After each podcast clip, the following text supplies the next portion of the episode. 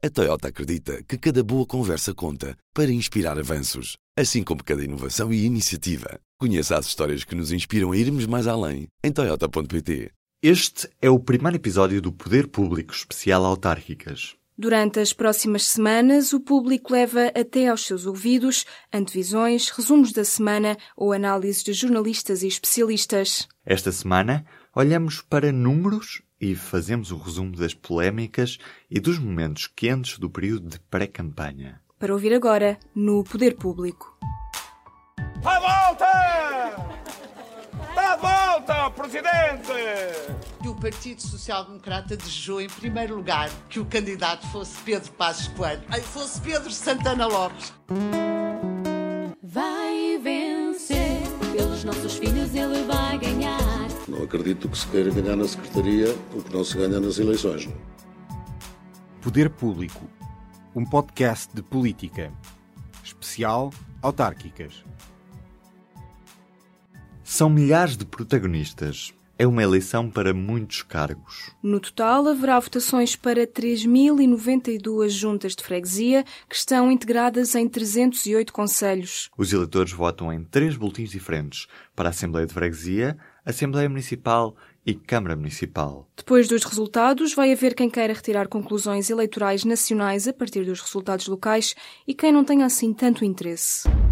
Estamos a dois meses das eleições. O prazo para a entrega das listas de candidatos e dos orçamentos de campanha terminou na última segunda-feira, dia 7 de agosto. Vamos aos números a que o público teve acesso. Pelo PS, existem 297 candidaturas próprias. O partido vai ainda apoiar nove independentes e concorre coligado em três conselhos. Ao todo, o PS está na corrida com mais de 54 mil candidatos. Já o PSD é o partido que apresenta mais candidatos. São 70 mil, entre os quais 43% são mulheres. Em relação ao CDS, o partido vai a votos em 266 conselhos, concorrendo a mais 5 do que em 2013.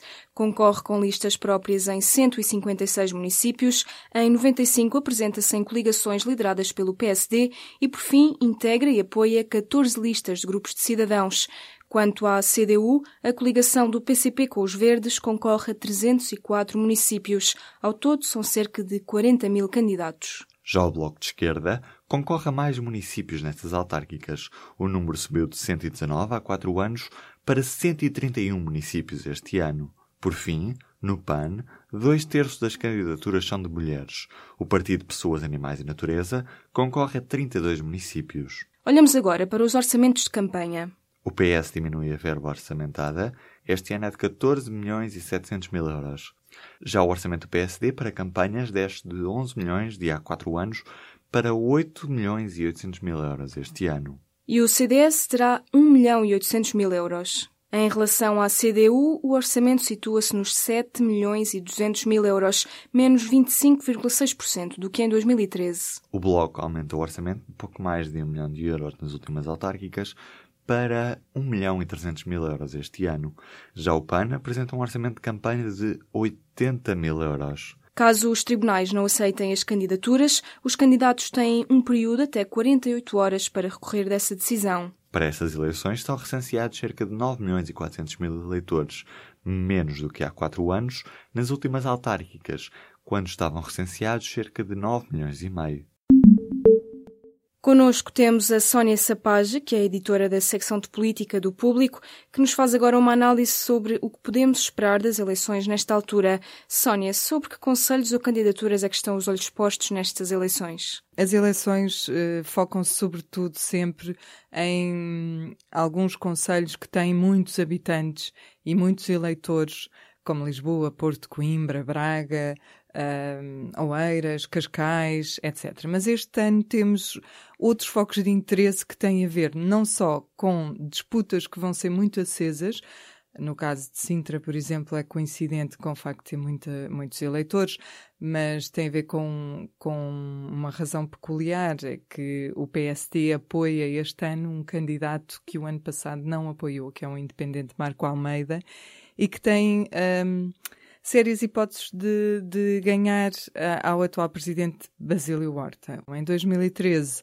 a questão caiu para o PS, o PS ganhou as eleições, mas uh, o PSD roubou uh, votos ao Marco Almeida e ao Marco Almeida ao PSD. Portanto, este ano vamos ver como é que isso, isso, se resolve. E há outros casos assim espalhados pelo país. Outra das razões, o regresso dos dinossauros, que vai motivar interesse em vários conselhos. Já existem vencedores antecipados em Lisboa e no Porto? Em Lisboa, creio que sim. Não será difícil Fernando Medina manter-se uh, no lugar de presidente. Uh, no Porto, uh, Rui Moreira também não tem listas muito fortes a concorrer contra si. Mas eu diria que tenho mais dúvidas no Porto que em Lisboa, apesar de tudo. E o que é que podemos esperar do regresso dos chamados dinossauros? Como se pode ver pelo caso recente de, do município de Oeiras, vai ser uma real confusão. Um, os dinossauros que regressam têm muita experiência autárquica e política e isso vai baralhar as contas. Em Oeiras, por exemplo, o atual presidente Paulo Vistas e o seu antecessor Isaltino Moraes estão já envolvidos numa quesília que tem a ver com listas de candidatos e há... daí resulta a possibilidade do Isaltino uh, não ser candidato, a lista dele foi rejeitada, um, mas a verdade é que vieram outras coisas ao de cima, ligações do Paulo Vistas ao juiz que emitiu o despacho ou acórdão, portanto, hum, como, como se vai ver noutros sítios, os, a entrada dos dinossauros autárquicos vai criar aqui algumas dificuldades. O mesmo se passará em Matosinhos, por exemplo, onde o Narciso Miranda vai disputar um, um espaço uh, do PS, porque ele era candidato do PS em tempos, que já tem mais candidatos. Portanto, Gondomar uh, também será complicado. Os dinossauros vão realmente complicar contas.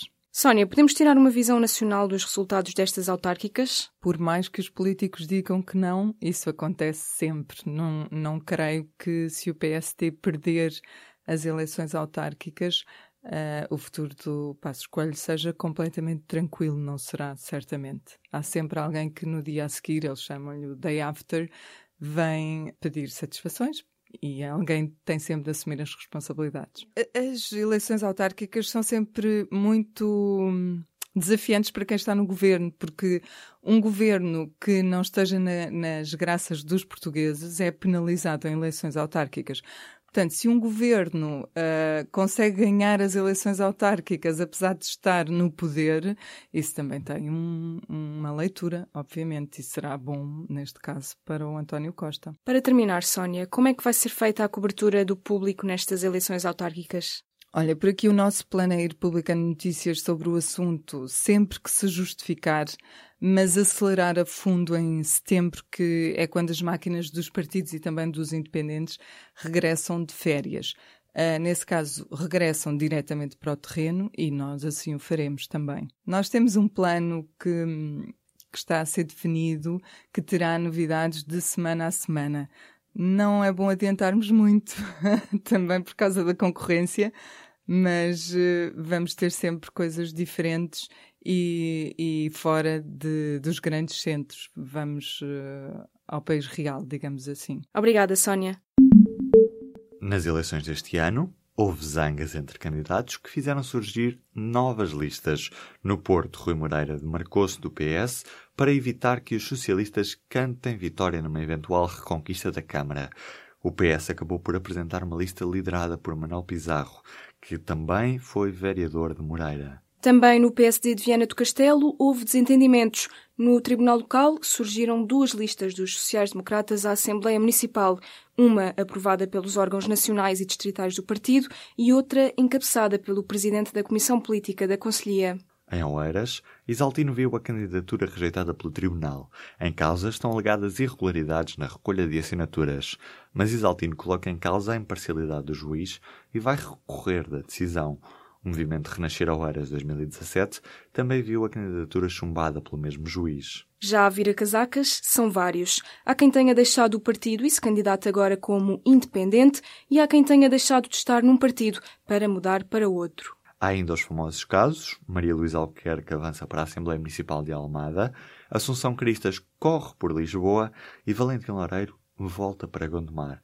Não tão famosa é a Teresa Leal Coelho, que foi a opção para Lisboa, depois de várias personalidades terem rejeitado o convite do PSD, incluindo Pedro Santana Lopes. Já André Ventura protagonizou um dos casos da campanha, mesmo ainda antes de a campanha oficial começar.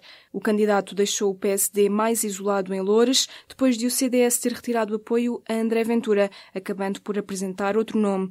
André Ventura criticou a comunidade cigana e disse que esta vivia com base em subsídios. São histórias que agitam a pré-campanha de um país que ainda está a aquecer para as autárquicas. Inês Ameixa e Ruben Martins. No Poder Público, um podcast especial autárquicas.